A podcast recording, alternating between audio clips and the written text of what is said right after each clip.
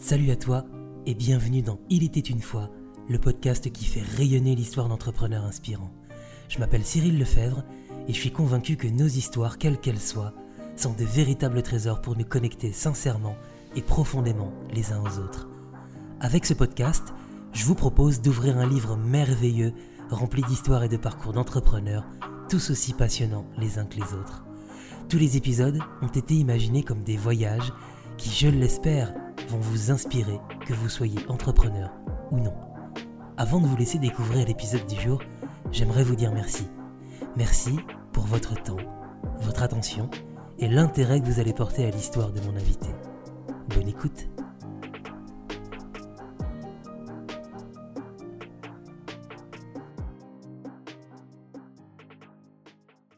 Celle qui s'apprête à partager une discussion avec moi à l'occasion de ce nouvel épisode d'Il était une fois est en train de se faire un nom dans le monde du branding francophone.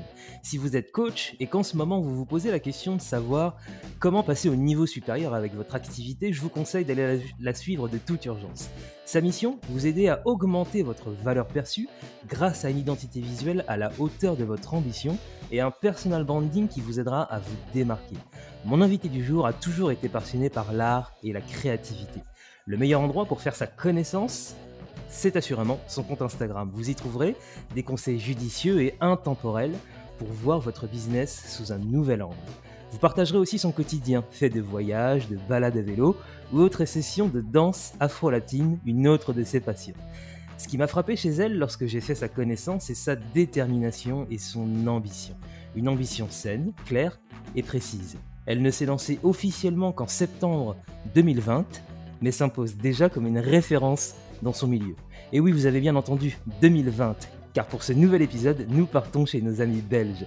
Je suis très heureux d'accueillir aujourd'hui à mon micro la branding queen, Émilie Gilbert. Hello Émilie, comment vas-tu?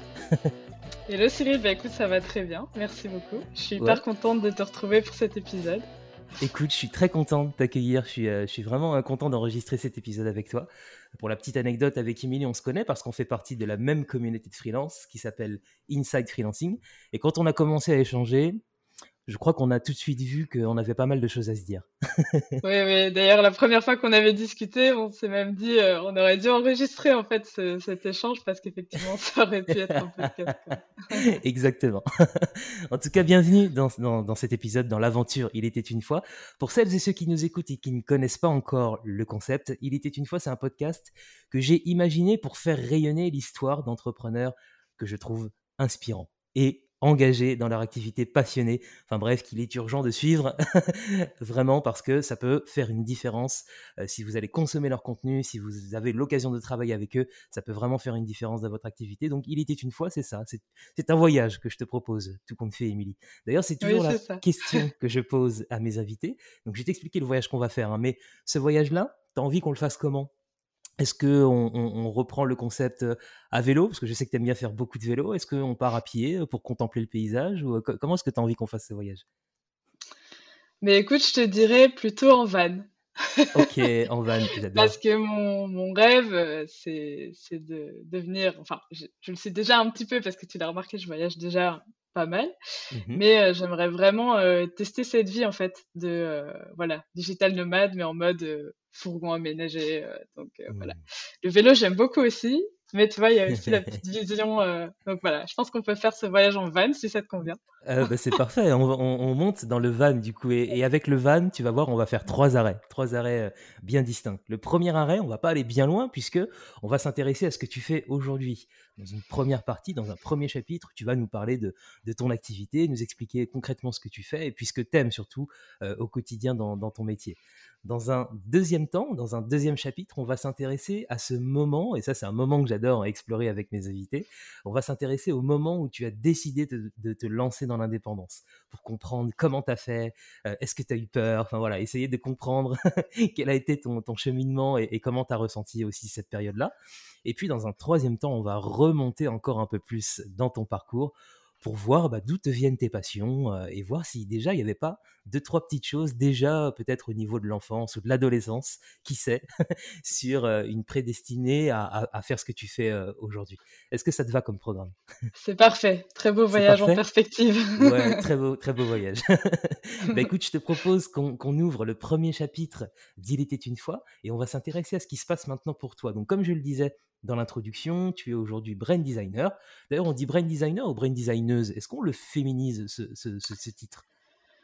Écoute, moi j'ai ce côté un petit peu euh, puriste qui fait que je préfère dire brand designer, mais bon, je vais pas me vexer si tu dis brand designer, ça me va aussi, tu vois. C'est pas, donc tu es brand designer, donc tu accompagnes principalement des coachs, hein, si, si, je ne dis pas de bêtises. Est-ce que tu peux nous expliquer déjà dans un premier temps pour les gens qui nous écoutent et peut-être qui qui découvrent euh, ce, métier-là, est-ce que tu peux nous expliquer concrètement ce que tu fais pour, euh, pour les coachs? Alors en fait, c'est très simple. Moi, mon, mon rôle, c'est de traduire de manière visuelle ce que va être le coach. Donc sa personnalité, son unicité, sa vision, ses valeurs, enfin vraiment tout ce que la personne veut faire passer. Parce que bon, euh, quand tu es coach, forcément, c'est aussi un, un, métier très qui est très dans la relation humaine. Et donc c'est très important en fait de pouvoir, tu vois, détecter dans la personnalité de la personne ce que je peux faire passer, comment je peux faire passer. Et moi, mon but, c'est vraiment de traduire ça tout simplement visuellement. Euh, le but, c'est vraiment de, de pouvoir, parce que j'ai remarqué que très souvent, euh, beaucoup de coachs avaient un peu du mal avec ce côté identité visuelle. Voilà, c'est, c'est quelque chose que forcément au début on se dit ouais c'est peut-être pas la priorité, euh, je ferai ça plus tard ou je vais me débrouiller. Et en fait, je me suis rendu compte que ça pouvait vraiment leur desservir parce que ben, au niveau, comme tu disais au début, valeur perçue, ben, ça peut, euh, enfin, les, les, prospects peuvent se dire, hein, en fait, euh, c'est pas, c'est pas vraiment quali quali. En tout cas, quand on voit euh, la première impression, la fameuse première impression visuelle. Mmh. Et donc, mon but, c'est vraiment de les aider à voilà, step up the game à ce niveau-là et vraiment traduire leur ambition, traduire ce qu'ils veulent vraiment faire passer et euh, faire comprendre aux gens tout simplement la valeur de leur coaching, la vraie valeur de leur coaching et à quel point ils peuvent offrir une transformation. Ça, c'est vraiment ma, mission. Ok, ouais, j'imagine que c'est un constat que tu as fait euh, au fur et à mesure pour, euh, quand, quand, tu t'es lancé. Enfin, on aura l'occasion d'y revenir tout à l'heure sur cette période-là, mais j'imagine que c'est un constat que tu fais même encore aujourd'hui, que parfois tu sens qu'il y a des coachs qui délivrent des prestations vraiment de qualité, mais malheureusement, la vitrine, si on peut parler comme ça, et, j'aime beaucoup quand tu parles de première impression, c'est quelque chose, à mon avis, qui est déterminant. tu, tu vois ça encore, euh, encore beaucoup aujourd'hui, ce décalage entre la qualité du service et malheureusement la, façon dont c'est présenté. Exactement. D'ailleurs, je le disais dans une de mes citations, euh, ça sert à rien en fait d'être euh, le meilleur ou la meilleure coach si personne le sait, et encore moins si ton public cible ne le sait pas. Et ça, c'est une réalité aujourd'hui. C'est compliqué de se faire une place parce qu'on le sait, j'en parlais encore dans mon dernier épisode de podcast d'ailleurs, bah, il y a une concurrence effectivement dans le domaine du coaching. C'est un domaine qui a explosé ces dernières années. Du coup, forcément, c'est plus difficile de se faire une place et il faut y mettre euh, voilà il faut y mettre les moyens de ses ambitions et il faut pouvoir faire comprendre qu'effectivement tu fais passer enfin tu vas vraiment offrir une réelle transformation. Mais si tu demandes aussi enfin c'est une question de cohérence et je pense que le branding euh, une des clés c'est aussi la cohérence. Et c'est pas uniquement dans le design c'est aussi dans dans ce que tu vas dire et ce que tu vas faire. La cohérence entre ce que tu prônes et tes actes. Ça j'aime beaucoup le souligner parce que c'est ça c'est que si tu dis à tes futurs potentiel coaché, voilà, il faut que tu puisses investir dans ton business. Euh, il faut pas que tu aies peur en fait de, de faire cet investissement parce qu'il va te revenir. Si toi de ton côté, tu es un peu dans cette réflexion du manque et que tu te dis ouais, je sais pas, j'ai pas trop envie d'investir, euh, voilà, ben forcément ça envoie pas le bon message non plus, tu vois. Donc mmh. parfois quand tu as une image, un design un peu cheap où tu sens que c'est euh, le dernier template gratuit qui vient d'un site qu'on connaît tous très bien, qui commence par un Voilà, ça, ça, peut marcher, ça peut marcher un temps, mais le problème c'est que si tu veux vraiment aller au niveau supérieur, bah t'envoies pas le bon message dès le début, quoi. Tu vois, et c'est très important parce que tu as ce fameux prix psychologique dans l'esprit de tes potentiels coachés qui, qui va se former par rapport à ça. Il n'y a pas que ça, il y a aussi plein d'éléments qui vont jouer euh, parce que le branding, je le dis souvent, c'est pas que le design. D'ailleurs, c'est pour ça que je suis en train aussi de, de travailler sur euh, le fait d'étendre mon offre et d'apporter encore euh, une boîte à outils, on va dire, encore plus encore plus complète, encore plus précise. Mais voilà, c'est déjà un élément hyper important en fait, cette cohérence. Émilie, toi, à quel moment dans, le processus de... Alors, effectivement, là, on se focalise sur l'identité visuelle, même si euh, finalement, tu vas aussi à l'avenir plus aller sur, voilà, sur, du personal branding au sens large du terme. Mais toi, dans, ce processus d'identité visuelle, c'est quoi c'est À quel moment vraiment tu es dans un, dans un flow créatif où tu, waouh, tu ressens un kiff énorme À quel moment tu, tu te dis, waouh, c'est trop cool ce que je fais? Bah, en fait, enfin, je sais pas si tu parles du process, euh, par exemple, ouais, ça, de la création d'identité Exactement. Ouais, quand bah, en fait, chaque, ouais, chaque étape est passionnante parce que, je le disais encore dans une de mes stories dernièrement, tu as cette première étape un peu brainstorming où euh, tu fais ton mood board donc pour proposer différentes inspirations d'univers graphique à ton client. Ben là, déjà, c'est comme j'ai dit, c'est l'étape de tous les possibles. Donc, tu mets plein de trucs, tu essaies de, de, faire naître un peu cette envie de, trouver une, un, une proposition d'inspiration de, design qui peut aller dans le sens du coach, mais en même temps qui peut aussi aller peut-être dans, un chemin où tu vois, il aurait peut-être pas pensé qu'il allait aller, tu vois, tous ces trucs-là. Donc cette étape-là est, est, hyper intéressante. Et puis moi, ce que j'adore dans, dans ce processus de création d'identité visuelle, et ça, je l'ai retrouvé jusqu'à présent à chaque fois que j'ai une collaboration, c'est la co-création en fait. Mmh. C'est le fait que moi, tu vois, quand je crée une identité visuelle, euh, c'est très important. Il y a vraiment un investissement en fait de la part de, du coach ou de la coach, parce que euh, au fur et à mesure des étapes, forcément, je présente l'évolution et en fait, parfois, il y a des idées qui naissent qui en fait seraient pas du tout euh, arrivées s'il n'y avait pas eu cette, cet échange et cette co-création. Et ça, pour moi, c'est hyper important parce que ça permet quoi? Ça permet de, de vraiment faire transparaître euh, ce qu'est la personne. Et donc souvent, dans les identités visuelles que j'ai faites, on, enfin, on me dit oui, ça ressemble vraiment à la personne, on, on voit vraiment que c'est elle derrière. Et ça, c'est aussi le fruit de cette co-création. Alors, ça demande un, un, investissement aussi en temps. C'est pour ça que moi, j'aime bien, euh, je sélectionne maintenant les, les, projets, enfin les coachs avec qui je vais travailler, et il faut vraiment qu'il y ait derrière cet engagement. Donc, ça veut dire que c'est pas moi qui fais le petit truc de mon côté, je cuisine et puis je présente euh, et puis c'est tout quoi. Non, non, non, il y a vraiment une interaction, une co-création.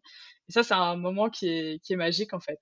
Et puis, tu avances au fur et à mesure. Et alors, oui, le moment euh, qui est hyper euh, jouissif, je veux dire, c'est déjà quand tu présentes le truc et mmh quand et quand voilà, tu as ce truc de euh, le, la coach ou le coach est hyper content et dit ah purée j'adore c'est une œuvre d'art. Enfin moi j'ai vraiment c'est en fait ce retour client c'est c'est incroyable quoi. Ça a pas de prix en fait. C'est mmh. tellement c'est tellement gratifiant.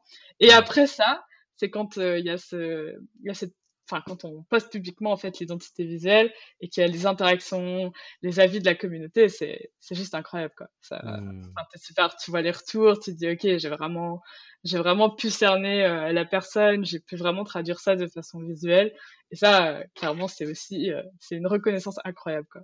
Ouais, t'es fier quand, quand, tu vois justement les, bah oui, personnes qui, qui, ont travaillé avec toi, tu dis c'est cool quoi, ça, ça fait, ça fait bien. Est-ce qu'il y a un truc un peu d'ego N'ayons pas peur de le dire, parce que tu, tu ah, dis, clairement oui. Ça, ça, valorise quand même à fond quoi.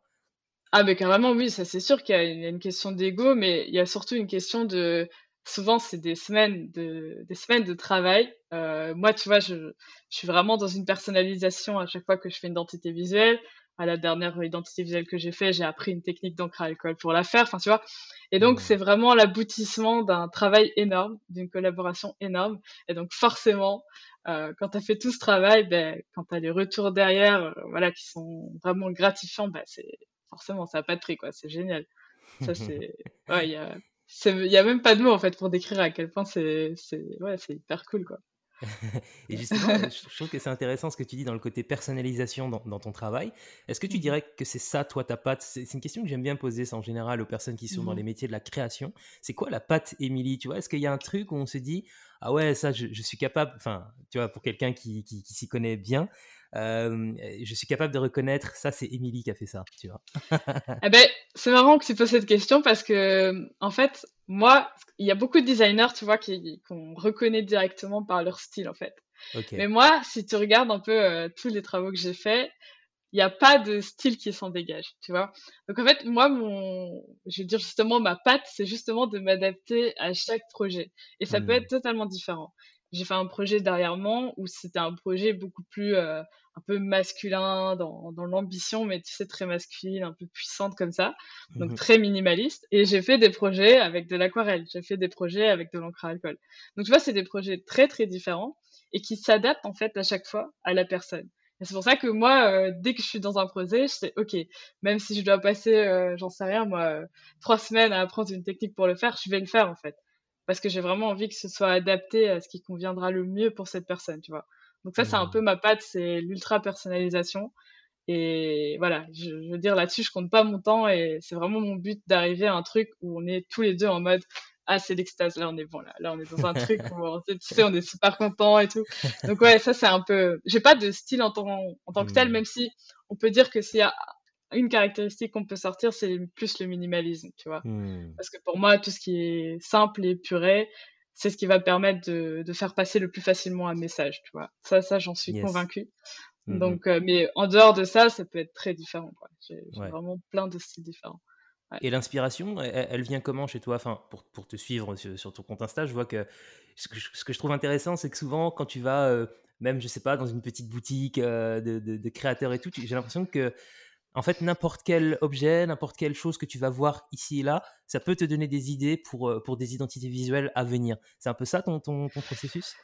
En fait, ouais, c'est je pense que l'inspiration, c'est, c'est, tout le temps là, en fait. Je sais pas comment t'expliquer, mais genre, je vais me balader et je vais être tout le temps dans cette observation. D'ailleurs, des fois, c'est même limite fatigant parce que, tu vois, t'es tout le temps en train de dire, genre, tu vois un logo, tu fais, ah ouais, j'aurais bien fait plus ça comme ça. Puis, ah, tu vois une, j'en sais rien, une carte postale avec de l'aquarelle, tu dis, ah, j'aime mmh. bien la façon dont il est fait, peut-être que je pourrais faire ça pour tel projet. Euh, parfois même, je suis en train de, de faire euh, un mood board pour un client, ben, je vois un autre, une autre euh, inspiration que je mets dans un fichier général parce que je dis ah ça c'est bien, peut-être pas pour ce projet mais pour un autre. Donc en fait, moi l'inspiration, bah, déjà elle, vient parce que voilà dans tout ce qui est voyage et tout, moi ça m'inspire énormément. Je sais qu'il y a plusieurs logos qui ont été faits grâce à des voyages, tu vois, ce genre de choses. mais je pense que ouais, c'est hyper important parce que chez moi, la créativité, l'inspiration, ben, c'est un peu, c'est enfin c'est mon moteur quoi, je suis obligée d'en avoir. Et donc il faut toujours que je l'alimente. Et c'est toujours en bah, en baladant, euh, tu vois, en voyageant, en observant. Donc souvent c'est vrai que j'ai des inspirations qui naissent euh, pas forcément là quand je suis en train de, de, travailler sur mon bureau, mais de façon générale. Parce que quand je suis sur un projet, parce que c'est pour ça aussi que j'essaie de limiter les projets, c'est pour être euh, branché à un projet en fait. C'est-à-dire que quand je travaille sur un projet, bah il est dans ma tête. Et du coup tout ce que je regarde, ben, je m'en sers pour ce projet. Tu vois ce que je veux dire? Donc ça, ça me permet vraiment de dire ah purée ah ouais ça ce serait trop bien pour ce projet ça aussi tu vois? Donc c'est ça qui je pense que, voilà c'est vraiment tout ce à quoi je vais être confrontée visuellement et même pas que visuellement parce que d'ailleurs quand je quand je demande des inspirations ou euh, je demande à mon client voilà tu peux me partager euh, des choses qui t'inspirent je dis toujours pas uniquement des choses du design. Tu peux aussi me partager des citations, euh, j'en sais rien, un tableau. Parce que ce que je trouve aussi intéressant, c'est d'aller chercher son inspiration autre part que là où, par exemple, tous les designers vont aller. Tu vois, il y a mmh. Behance, il y a, voilà, il y a des, plein, plein d'endroits comme ça, mais où finalement, tu as vite fait le tour. Tu brasses un peu toujours les mêmes choses. C'est pour ça que moi, j'aime bien acheter des livres d'inspiration, euh, des livres avec des logos, mais tu vois, qui sont que, enfin, des livres que tout le monde ne va pas acheter. Parfois, je vais chercher aussi mes inspirations dans des peintures. Tu vois, vraiment des, des choses qui concernent parfois d'autres domaines, alors photographie, architecture, tu vois, ce genre de choses, mais qui permettent vraiment de, d'aller plus loin, en fait, et d'aller chercher là où peut-être les autres, les autres vont pas aller chercher, tu vois. Ok. Euh, non, mais je vois, c'est super intéressant parce que ça, mmh. J'aime bien cette idée de finalement de bien regarder ce qui se passe autour de soi parce que ça, mmh. ça peut donner des idées et c'est euh, et, et, en plus ouais ça permet effectivement d'aller euh, sur des créations qui ressemblent pas à ce qu'on voit ailleurs donc euh, ça j'adhère totalement à, ton et pour terminer pour terminer cette première partie ce premier chapitre Émilie est-ce que tu pourrais nous dire et ça je pense ça peut intéresser les gens qui nous écoutent pour toi c'est quoi un, un branding qui est réussi? Alors que ce soit d'un point de vue visuel, dans les messages qui sont véhiculés. Enfin, pour toi, ce serait quoi ta définition? Alors pour moi, un branding réussi, c'est un branding qui va pouvoir transmettre la valeur de ton coaching en fait. Donc typiquement, c'est ce qu'on disait tout à l'heure, ça va être un branding où les gens vont se dire ah ok, là on, on rigole pas, on est dans un truc de qualité et il y a vraiment quelque chose derrière, tu vois. Ça c'est une chose. La deuxième chose que je dirais, c'est que c'est un branding avec lequel tu te sens bien, avec lequel, euh, enfin, dont tu es fier en fait, tout simplement, tu vois, où tu sens que voilà, tu t'éclates en fait avec ce branding. Tu vois, tu es fier à chaque fois de poster un post, c'est ça. Parce que généralement, quand ça te correspond réellement, bah, tu as vraiment cette impression d'être en totale symbiose, je vais dire, avec ton branding. Donc ça, c'est un peu les, ouais, c'est un peu les deux points principaux que je dirais. Parce que c'est aussi un truc que tu peux tester. Imaginons, il y a un coach ou une coach qui nous écoute et que, voilà, elle peut-être se sent pas bien avec son, son branding ou qu'il y a un truc qui, voilà, qui lui va pas. C'est aussi quelque chose qu'on peut tester. C'est-à-dire que euh, bah, quand tu sors ta nouvelle identité visuelle, souvent, tu n'as même pas besoin de demander, tu as déjà des feedbacks qui viennent et euh, souvent, c'est très positif. Mais si, euh, voilà, imaginons, ça fait déjà quelques années que tu es en, activité, tu sais pas trop quoi en penser, bah, c'est pas dans ta tête que tu vas le trouver. Donc, il faut demander un peu à des personnes mmh. dont tu sais qu'elles vont être honnêtes et qu'elles vont pas avoir peur de te dire les choses.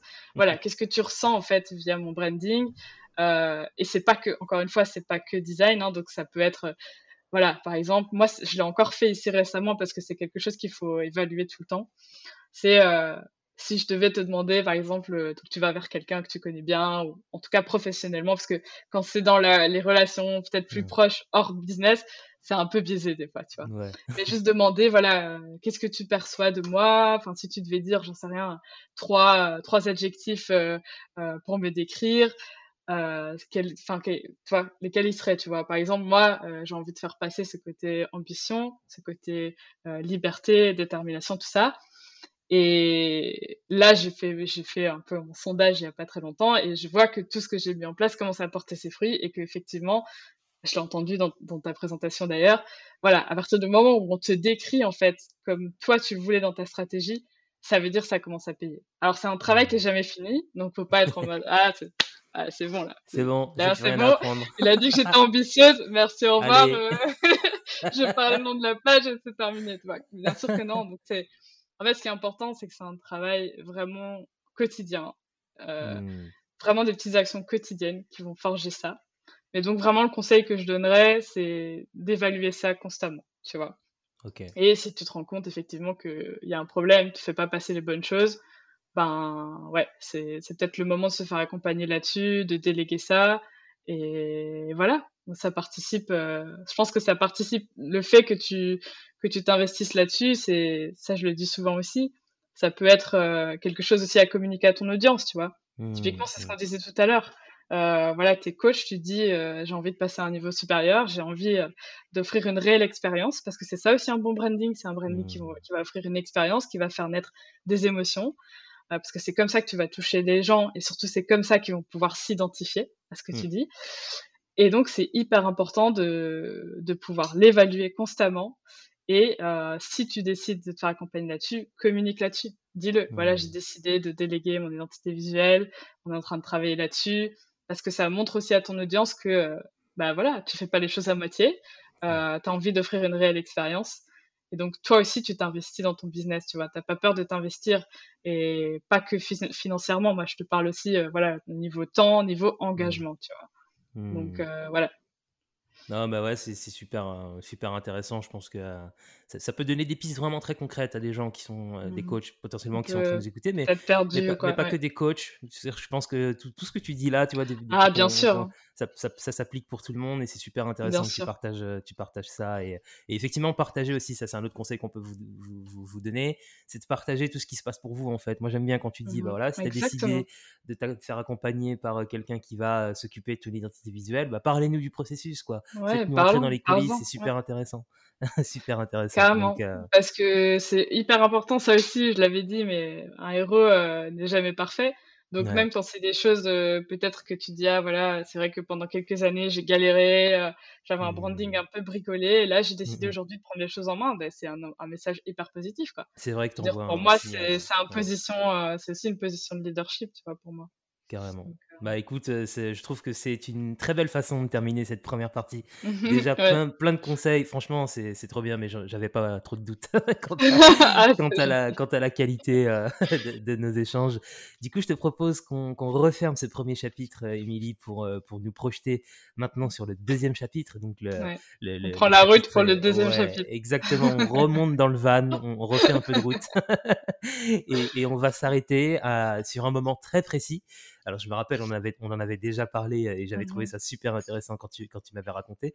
Donc c'est cool que, que, les auditeurs là puissent, puissent en profiter.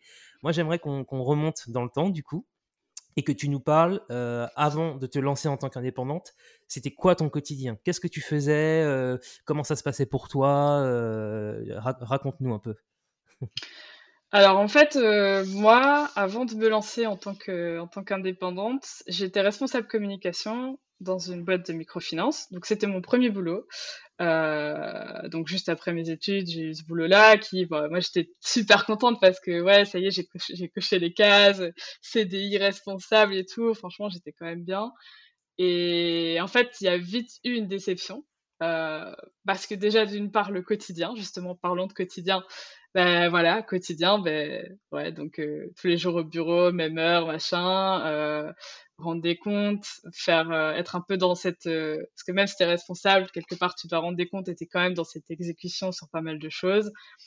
Du coup, j'ai été un peu déçue quoi parce que je me dis oh purée, j'ai étudié des années pour ça et au final, je me retrouve dans un truc où tu sais, j'étais là ah c'est tout. Genre mmh. c'est ça la vie en fait, c'est un peu nul quoi. Tu vois, je trouvais ça chiant un peu. Enfin, tu vois, beaucoup de challenge et surtout ben enfin je suis tombée sur un management qui était pas hyper, euh, peut-être pas hyper adapté à moi, ou en tout cas, voilà, j'ai eu quelques soucis euh, au niveau du management. Et à un moment donné, ça a été tellement loin que je me suis dit, euh, ok, là, je sens que, je sens que si je reste là, en fait, ça va finir en burn-out, ce genre de choses. Et ça a été un, gros moment, enfin, un gros déclic, même si dans ma tête, en fait, cette idée d'entreprendre, je l'avais déjà eue, tu vois, auparavant. Je me souviens que j'étais étudiante j'avais même parlé à une de mes amies, on faisait un truc ensemble et tout. Et tu sais, je pense qu'il y a énormément de gens qui, qui se disent ça et qui après, voilà, ils abandonnent l'idée, ils se disent, ouais, ok, quoi. et je suis vraiment, enfin, ça a été vraiment un déclic de se dire, voilà, t'as as fait ton, ton master et tout, t'as coché les cases, maintenant t'as un boulot, j'ai eu mon appart directement. Et en fait, t'es pas réalisé, quoi. Tu sens que, euh, bah, il y a, y a un truc qui manque, quoi. Il y a un truc qui manque. Et en plus, quand il y a eu le management qui s'est rajouté euh, en plus, je me suis dit, ouais, ok, là, ça va pas le faire. Euh, il faut que je trouve un moyen de, de m'extirper de ça. Mais bon, c'était pas hyper facile parce que voilà, t'as un CDI, euh, c'est un contrat. Enfin, en tout cas ici, c'est un. Finalement, c'est pas si simple de sortir d'un CDI parce que bah si tu démissionnes, t'as plus de d'alloc. Si tu veux, oui, tu peux monter un dossier en disant voilà problème management, tout ça. Mais bon, honnêtement, moi, j'avais pas envie de passer mon énergie là-dessus. Je, et puis j'avais envie aussi de partir quelque part la tête haute, tu vois, il y avait peut-être un côté un peu, un peu orgueil derrière. Hmm. Du coup, je me suis dit, ok, comment on fait? Euh, Ben voilà, je me suis dit, il faut que je mette de côté. Euh, pour, euh, j'avais prévu de me mettre de côté, genre pour pendant un an par exemple, d'avoir zéro revenu et être quand même à l'aise. Donc j'ai commencé à mettre de côté, puis euh, j'ai mis en place ma communication. Ça, si je peux donner un conseil, peut-être si quelqu'un nous écoute et qu'il a envie de lancer un truc. Alors c'est pas, c'est peut-être pas fait pour tout le monde. On va pas se mentir, c'est pas hyper agréable parce que en fait tu dois, enfin tu sais, moi je, parfois je me levais à 5 heures du mat avant mon boulot. Je hmm. travaillais sur mon projet, puis j'allais travailler à mon boulot, puis je revenais, puis je travaillais sur mon projet et les week-ends pareil, tu vois. Okay. C'est pas hyper simple, mais honnêtement, euh, c'est ce qui m'a permis d'avoir euh, déjà ma première cliente euh, donc en août, parce que je me suis lancée en, septembre, mais officiellement j'avais déjà commencé un peu avant, euh, comme mm. beaucoup de gens. Mais donc ouais, si je peux donner un conseil, c'est vraiment de, de, déjà préparer. Et même si tu n'as rien à vendre ou que tu n'es pas au clair sur ce que tu veux faire, commence déjà un Instagram, euh, communique déjà dessus, parce qu'en fait, tout le temps où tu auras communiqué, c'est de l'avance que tu as sur quelqu'un d'autre. En fait, le fait d'avoir communiqué euh, pendant plusieurs années, par exemple, personne ne pourra te le prendre. Personne mmh. Personne pourra arriver du jour au lendemain, tu vois, et dire ah, je vais avoir la notoriété que quelqu'un a eu en construisant euh, de la valeur pendant plusieurs mois, tu vois. Mmh, mmh, et donc ça, c'est un truc, je pense, c'est hyper puissant. Donc comme je disais, parfois c'est pas fait pour tout le monde parce qu'il faut pouvoir supporter, surtout quand si ça se passe pas très bien euh, au boulot, ça peut être compliqué aussi euh, mentalement. Mais c'est vraiment c'est vraiment un des meilleurs conseils, je pense, que tu peux donner à quelqu'un qui, veut, qui veut se lancer. Quoi. Ouais, tu dirais que ça t'a, toi, ça t'a, je te, je te coupe, mais ça t'a, tu dirais que c'était un peu ta, un peu te mettre ton, ton sas de respiration, c'est-à-dire qu'au moins, même si ça se passait pas bien dans la journée, tu avais quand même le matin et puis le soir et le week-end ce moment où, euh, où tu enclenchais quelque chose d'autre, c'est ça? C'est ça, et puis tu as cette. Euh, en fait, as cette, cette, détermination, cet objectif de je veux sortir de là et euh, mmh. je vais réussir à sortir de là, en fait. Peu importe ce que je dois faire aujourd'hui comme sacrifice, parce que honnêtement je sortais même plus, enfin, je faisais que ça, mmh. honnêtement, je faisais que ça. Mais en fait, c'est tellement fort ce qui t'attend derrière que tu te dis, ok, c'est pas grave, euh, même si je dois sacrifier pendant un petit moment, euh, enfin, petit ou long moment. Voilà. c'est Et donc, du coup, moi, j'ai préparé un peu tout ça comme ça. J'ai eu ma première cliente même avant de, de me lancer officiellement, donc ça, c'était cool. Euh, j'ai commencé officiellement, donc comme tu l'as dit, euh, en, en, septembre. Et là, voilà, ça s'est ça s'est lancé. Mais du coup, je pense que ce qui est important, c'est de pas non plus euh, partir en mode, parce que tu sais, il y a un peu cette expression brûle tes bateaux et machin. moi, je trouve que c'est pas forcément une bonne chose parce que si tu es dans le stress de vendre, tu vas pas vendre en fait. Parce que mmh. voilà, tu vas être dans ce truc de je dois absolument avoir des contrats, il faut qu'il y ait de l'argent qui rentre pour moi c'est pas voilà c'est pas ça qui va qui va te servir que du contraire pour moi-même ça te dessert. Mais bon après il y a, y a d'autres avis là-dessus. Et en tout cas moi c'est aussi par rapport à l'expérience que j'ai eue. Mais donc voilà ma vie avant euh, c'était une vie un peu euh, classique on va dire de, de tout salarié quoi tu vois euh, un, peu qui m'a franchement je pense que en fait je pense que quand quand t'es à l'unif et tout tu te fais un peu une une idée hyper idéalisée de ce que tu vas vivre. Enfin, je sais pas si tu as eu ça aussi, mais je sais pas si toi tu avais été salarié. Je pense même pas. Si, si, si, ouais, si, si. Ah, si, ok. Mais tu vois, tu as un peu cette image, on te vend un peu ça, je pense aussi à l'université en mode, ouais, mm. tu vois, en limite, tout le monde va t'attendre à la sortie, euh, tu vois, des trucs comme ça. Et en fait, ça se passe pas du tout comme ça, quoi. Même quand déjà tu sors du truc, tu cherches du boulot, euh, déjà rien que le fait de chercher du boulot, bah, c'est, tu vois, c'est pas que tu dois quand même te battre, tu vois, pour trouver un truc. Donc, euh, ouais, un peu déception, quoi. Déception, de tout ça, et mmh. donc euh, déception, bah, opportunité, quoi. C'est un peu ça. et, et, comment tu as, comment as fait ce switch, du coup, vraiment, enfin, à quel moment tu, tu te dis là, c'est vraiment plus possible, euh, c'est maintenant que je dois, que je dois faire le, le grand saut? Ah, alors, alors en fait, ce que donc faut savoir, je suis restée un an et demi dans ce job. Et en fait, bah, avec mon manager, bah, il y avait toujours eu des pressions donc euh, dès le début, mais euh, pour moi dans ma tête c'était normal parce que c'était mon premier job, parce que un manager c'est comme ça. Enfin tu sais t'as un peu cette, cette image et puis t'as beaucoup de, de, gens de ton entourage qui peuvent te le dire aussi. Et après il y a eu un moment où il y a eu une réunion donc euh, en gros pas trop prévue où on m'a fait comprendre que je travaillais pas assez ou que les derniers mois limite j'avais rien foutu. Enfin voilà trucs comme ça. Et à ce moment-là, je me suis dit, alors là, euh, alors là, non. Alors là, c'est plus possible parce que moi, je, honnêtement, je suis quelqu'un d'hyper passionné. Je suis hyper investi dans ce que je fais et bah, ça peut certainement se voir aussi dans, ici dans, hmm. dans mon activité. Mais je veux dire, je me donnais à fond, mais vraiment hmm. plus qu'à fond. Tu vois, euh, je comptais pas mes heures. Euh, j'étais, j'avais vraiment envie d'améliorer les choses, de, de mettre plein de choses en place. Mais faut savoir que j'étais toute seule dans mon département, donc euh, je faisais quand même, euh, on va dire, le boulot de plusieurs personnes euh, en, en, une seule personne. Et, en fait, quand, quand c'est arrivé, tu sais, tu as toujours un moment de... Bah, tu te questionnes quand même. Tu te dis, est-ce que peut-être c'est vraiment moi qui suis lente, peut-être je suis pas efficace. Donc, je me souviens, après cette réunion, j'étais rentrée chez moi et je me suis dit, mais est-ce que vraiment, est-ce que vraiment j'ai peut-être pas fait assez, tu vois? Et j'ai commencé à lister tout ce que j'avais fait, enfin voilà, tout ce que j'avais mis en place euh, les deux derniers mois. Et là, je me suis dit, bah non, en fait, enfin non, genre, j'ai mis en place plein de choses, j'ai pas arrêté une seconde, enfin, je veux dire, non, ces deux mois, ils ont, ils ont servi à beaucoup, j'ai mis, en place plein de choses. Et là, je me suis dit, ok, donc, euh, y a, ça peut pas continuer. Parce qu'à partir du moment où, as, tu vois, tu as une certaine, je veux dire, mauvaise foi et que euh, tu peux faire ce que tu veux, ben en fait, ce sera jamais assez. C'est que, en fait, le problème, il vient pas de chez toi, tu vois. Hmm. Et donc, à ce moment-là, ça a été vraiment le truc de. Euh, je me souviens, je suis rentrée en pleurant de, de cette réunion.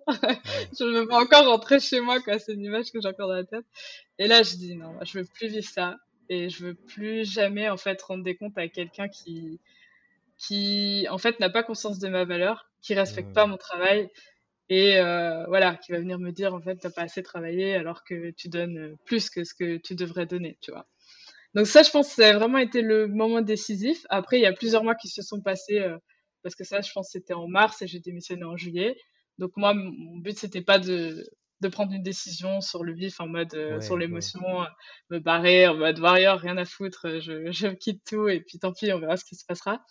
Mais ça a été le moment de non-retour vraiment quoi. Là je me suis mmh. dit ouais là c'est mort. Là je veux plus jamais vivre ça c'est et puis bah comme j'étais déjà en train de consommer pas mal de contenu euh, dev perso entrepreneuriat tout ça j'entendais pas mal de d'expériences en fait mmh d'autres entrepreneurs qui s'étaient lancés et la plupart étaient passés par cette fameuse surtout les coachs d'ailleurs par cette fameuse case burnout. Et mmh. moi je me suis dit est-ce que tu as vraiment envie d'attendre ça en fait? Est-ce que tu as vraiment envie d'attendre de passer par ça? Et là, je dis non, moi, je veux pas, je veux pas attendre en fait. je veux, ma santé, elle est importante. Et pour entreprendre, j'ai besoin de ma santé, tu vois, c'est mon outil. Donc je dis moi, je veux pas, je veux pas donner ma santé à ce travail en fait. Mmh. Et je pense que ça a été ça qui a été assez décisif, même si honnêtement dans ma tête c'était, c'est pas prévu quoi. Moi je m'étais dit ouais mmh. peut-être, peut-être dans 5-6 ans je lancerai mon truc, tu vois. Bah, si j'avais fait ça, je pense que je l'aurais jamais lancé. Hein, c'est un peu truc. non, mais c'est vrai, tu vois, tu te dis ouais. je vais faire un peu d'expérience, et puis tu rentres dans la vie, et c'est très, très facile en fait de se laisser emporter au fur et à mesure des années dans ce genre de schéma parce que bah, voilà, les jours ils passent, euh, tu as ton salaire qui tombe. Euh, tu vois, tu vas ouais, ça, tu peux passer. D'ailleurs, il y a des gens parfois qui se réveillent après 20 ans en salariat et qui se disent mais putain, en fait euh, en fait, j'ai cramé ma vie, mais je fais pas ce que j'aime et ça me correspond pas, tu vois. Et attention, c'est pas un jugement parce que je pense que chacun a son chemin, chacun a ses prises de conscience. Mais moi, j'avais pas envie d'aller, voilà, j'avais pas envie de perdre plus mon temps là-dedans. Et je me suis dit, peut-être qu'en fait, c'est parce que moi, je crois beaucoup. Tu vois, je trouve que, enfin, je pense que rien n'arrive par hasard. Hmm. Et du coup, euh, quand j'ai vu que ça, je me suis dit, ok, là, c'est un signe. C'est voilà, c'est le moment où jamais. Donc, euh, tu te lances. Je savais pas du tout ce que ça allait donner. Honnêtement, je me disais même, euh, au pire, si jamais ça se passe mal, je reprendrai un, un, job en attendant, ou tu vois. Mais je me suis dit, voilà, je vais essayer parce que je veux pas avoir de regrets, je veux pas attendre que ça se passe vraiment mal pour moi. Et voilà, après, je me suis dit, allez, on est parti, on se lance, on met les choses en place. Et puis, euh, voilà, je démissionnais. Euh... Bah, du coup, j'avais démissionné en fin juillet, j'avais un mois de préavis et donc j'ai commencé en hmm. septembre. Quoi. Ouais, c'est bien. finalement, je trouve que c'est super intéressant ton, ton, ton, parcours parce que ça, ça, montre en fait toute la construction jusqu'au moment où mmh. c'est plus possible et où tu arrives à, à, ce, à, ce, tournant euh, et, émotionnellement parlant. Est-ce que tu as été euh, soutenu dans cette période-là, que ce soit par ta famille, des amis, je sais pas. Est-ce que, est-ce que les gens ont compris ton choix? Parce que je trouve que c'est intéressant ce que tu dis quand, quand, quand, euh, quand tu parles de, du schéma qu'on nous vend. Alors, toi, tu es en Belgique, mais en France, finalement, c'est, un peu la même chose, où on te vend quand même cette histoire de bah, de trouver quelque chose de stable ou euh, où tu vas pas trop te poser de questions. On, te vend plutôt la sécurité plutôt que le plaisir. Et ça, est-ce que, les gens dans ton entourage ont compris ça Est-ce qu'ils t'ont aidé un peu à, à, te dire bah ouais, vas-y, fais-le? Alors en fait, euh, oui et non. C'est-à-dire qu'au départ, quand j'ai parlé de, du fait de démissionner, euh, bah, j'ai eu pas mal de proches qui me disaient Ah, mais purée, tu te rends compte, tu as un CDI en sortant de tes études, de responsable, tu as plein d'avantages. Enfin, t'imagines le nombre de personnes qui voudraient euh, être à ta place et avoir ça. Et, moi, je disais oui, d'accord, mais en fait, pas au détriment de ma santé. C'est-à-dire que moi, euh, je préfère. Euh, je pense que honnêtement, hein, tu me donnes 20 000 euros par mois aujourd'hui pour retourner, je retourne pas. Ça, c'est clair. Non, non, non, mmh. c'est. Mais donc au début, c'était un peu l'incompréhension. Mais je pense que quelque part, c'est c'est un peu normal parce que dans, enfin, c'est c'est une peut-être une façon de protéger aussi, de dire voilà, peut-être c'est pas la bonne. Ils, te conseillent aussi avec leur propre peur, leur propre, tu vois? Mmh. Et donc euh, voilà, c'est comme ça. Mais après, il y a eu la période du confinement et là, j'étais retournée euh, dans ma famille pour euh, être entourée et pas passer ce confinement toute seule avec ça. Et là, je pense qu'ils ont été aussi spectateurs en fait de ce qui se passait au quotidien. Et là, je pense qu'ils ont compris, ils ont vu en fait, ils ont vu ce qui se passait et ils ont dit ok, là il y a un truc quand même qui qui va pas. Après, euh, ça, au niveau du, choix d'être indépendante, ça n'a pas été forcément soutenu dans le sens où, euh, bah, tu vois, j'avais souvent des, des offres d'emploi qu'on partageait, en mode, ah, tu vois, et puis j'étais là, mais non, vous comprenez pas, en fait, moi, je veux plus ça, tu vois. Donc, euh, c'est un peu compliqué parce que j'ai pas non plus un soutien de dingue du côté de, enfin, certains de mes proches, oui, certains d'autres, non. Mmh. Mais moi, ce qui me faisait euh, vraiment tenir, c'est euh, j'écoutais tout le temps des discours de motivation, mais genre H24, tu vois. Podcast, motivation, des, des parcours d'entrepreneurs qui n'ont pas été soutenus, enfin tous ces trucs-là. Mmh Donc ce que ça aussi, enfin je veux dire, c'est peut-être pas facile et je pense que tu peux te sentir un peu seul, mais ouais, ce que je pourrais donner de conseils, c'est si quelqu'un est face à ça, c'est euh, de se motiver avec des parcours d'entrepreneurs. Moi, j'adore écouter euh, des interviews euh, de parcours entrepreneurial parce que souvent, tu vois à quel point euh, il y a eu des trucs, genre ils sont passés par des épreuves incroyables. Enfin, tu vois, genre typiquement Elon Musk. Enfin, tu regardes son mmh. parcours, le gars, il était avec Tesla limite au bord de la faillite et puis mmh. bam, tu vois. Donc, il faut en fait soit bien s'entourer. Donc, si tu as la mmh. chance de, de pouvoir être en, contact avec d'autres entrepreneurs, parce qu'en fait, la réalité, c'est que les gens, les salariés comprendront pas en fait. Et tu mmh pourras pas, t'as beau leur parler, c'est même pas, c'est pas de leur faute, c'est qu'ils sont pas dans la même réalité. Ils peuvent pas comprendre en fait ce que tu vis. Donc, je pense que le soutien, c'est important. Et moi, personnellement, j'avais comme, donc, euh, j'ai, ce que j'ai fait, c'est que j'ai essayé de, de discuter, de m'entourer avec de plus en plus d'entrepreneurs pour un mmh peu voir déjà me nourrir de leur expérience et surtout avoir leur soutien, voir qu'on parle le même langage, qu'on a les mêmes, un peu les mêmes problématiques, tu vois. Et, euh, et puis après, euh, après six mois, j'ai fini par me faire coacher aussi parce mmh. que euh, voilà, j'arrivais à un stade où je, stagnais un peu, mmh où je l'avais dit en story la dernière fois, mais c'est vrai que tu as un peu ce côté. Euh, moi, en plus, je suis une vraie euh, autodidacte, tu vois, dans plein de domaines. J'avais appris euh, la guitare toute seule. Enfin, il y a plein de trucs comme ça que j'ai fait toute seule. Et donc, j'ai beaucoup ce truc de débrouillardise. voilà, on se fait. J'avais un peu cette idée de on se fait seul, nanana, j'ai besoin de personne. Et, et en fait, là, quand je me suis fait coacher, c'était aussi un gros soutien parce que, honnêtement, à ce moment-là, parfois, je me posais la question, je me disais, est-ce que c'est vraiment possible d'en vivre Tu vois, tous ces questionnements que tu as euh, dans les moments où ça stagne un peu. Et donc, je pense que si quelqu'un se sent vraiment pas euh, soutenu et que euh, ça, ça va au détriment de sa motivation pour son projet, bah, pourquoi pas se faire coacher, même si, ouais, c'est vrai que c'est un investissement, mais honnêtement, mmh. ça te fait vraiment progresser, ça te fait gagner du temps et ça peut peut-être aussi euh, te permettre de pas abandonner, tu vois, parce que c'est vrai que ça peut être tentant dans ces moments-là de se dire ouais en fait peut-être c'est pas possible, mmh. peut-être que tous mes proches avaient raison, euh, tu vois, ça, ce genre de choses quoi. Donc, Je crois qu'effectivement euh, ouais, on est faut vraiment chercher le soutien quoi. Exactement, mmh. je crois qu'on est très influencé et ce, mais en plus on est construit par des injonctions extérieures, c'est-à-dire que depuis tout petit on entend des choses, après ça continue souvent à l'école, enfin, c'est vrai que c'est très compliqué parfois de, vraiment donner la priorité à notre petite voix intérieure qui nous dit mais vas-y, c'est pour toi, prends ce chemin-là, parce qu'il y a tellement de bruit autour, tellement de, tellement de, voix, d'autres voix qui nous disent bah ah, t'es sûr, attention, c'est risqué, et puis ça pourrait ne pas marcher je suis, je suis vraiment très, très aligné avec toi sur, sur ce que tu dis. Je trouve ça super intéressant dans, dans, ce côté, vraiment soigner votre environnement.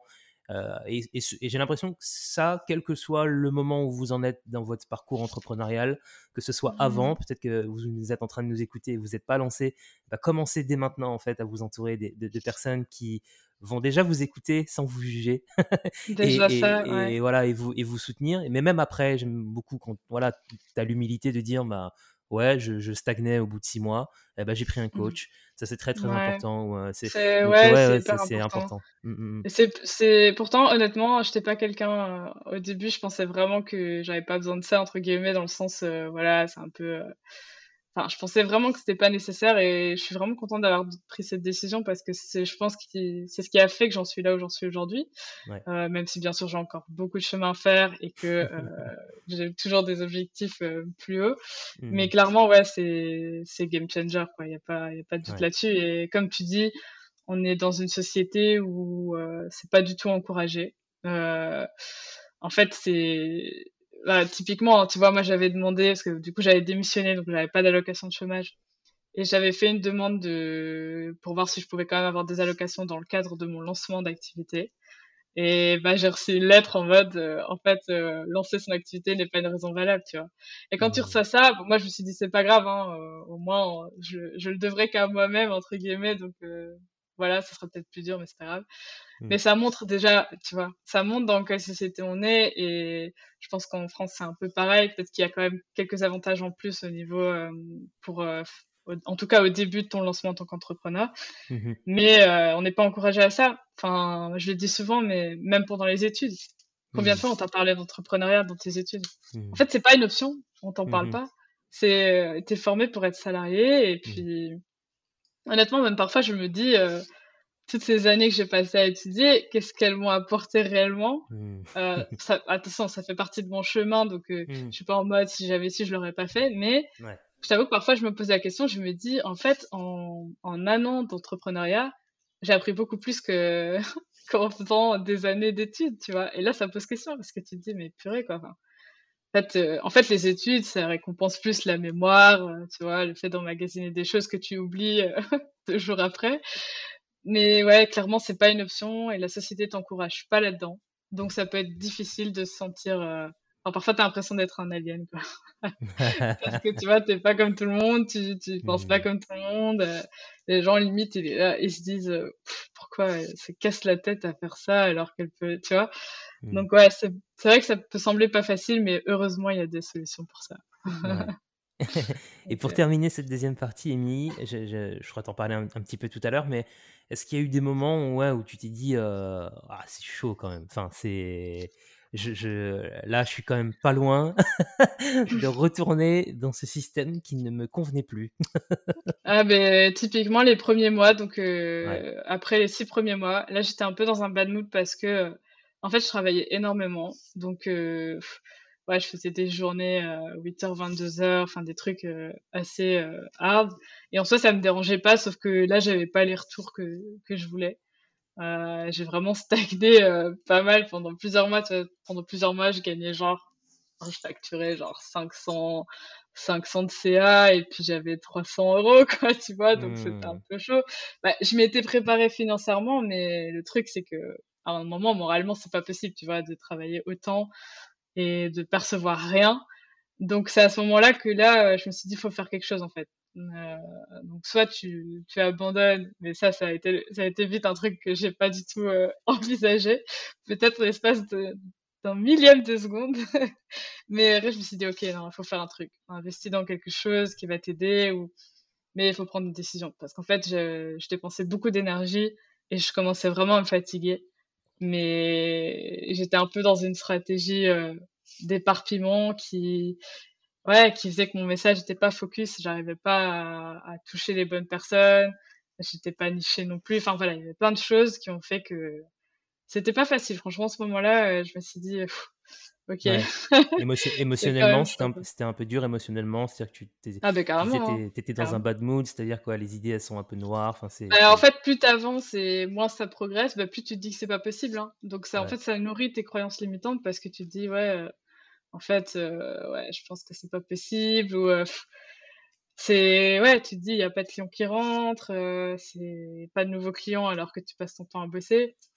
C'est clair qu'à un moment donné, émotionnellement, tu te dis qu'est-ce que je fais, quoi, tu vois.